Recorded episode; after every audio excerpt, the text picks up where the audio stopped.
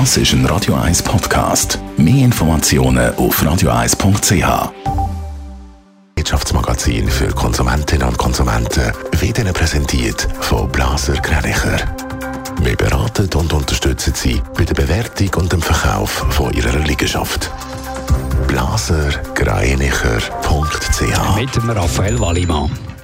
Die Preise für Wohneigentum steigen in der Schweiz weiter an. Im zweiten Quartal ist der Index für Einfamilienhäuser und Eigentumswohnungen vom Immobilienunternehmen IAZI 1,7 Prozent gestiegen. Im Vergleich zum ersten Quartal ist das ein Plus von 1,3 Prozent.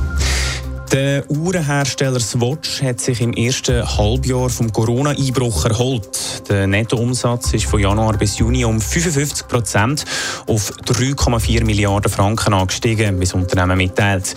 Gegenüber 2019 ist es aber immer noch ein Rückgang von 12,3 Prozent. Die Schweiz schickt Corona-Hilfsgüter in die Mongolei. Wie das Aussendepartement mitteilt, werden 40 Beatmungsgeräte und 45 Sauerstoffkonzentratoren geschickt.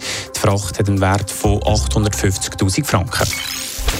Wer im Herbst mit einer Lehre anfangen muss langsam aber sicher eine Stelle haben. Aktuelle Zahlen zeigen, dass die Stellensituation für die Lehrlinge gut ist. Viele Stellen sind noch offen. Weniger gut sind die Nachrichten für die Lehrbetriebe. Raphael Wallimann, wie viele Lehrstellen sind denn bis jetzt in der Schweiz schon vergeben?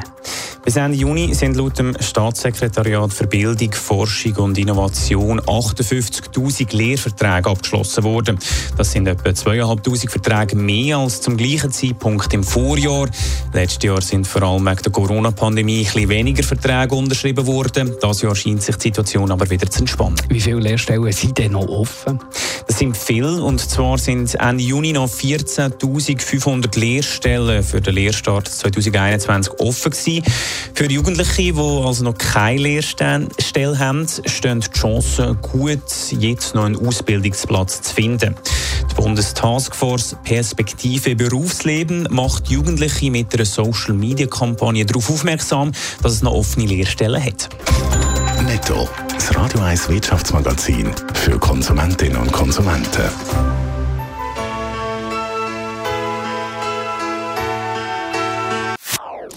Das ist ein Radio 1 Podcast. Mehr Informationen auf radio1.ch.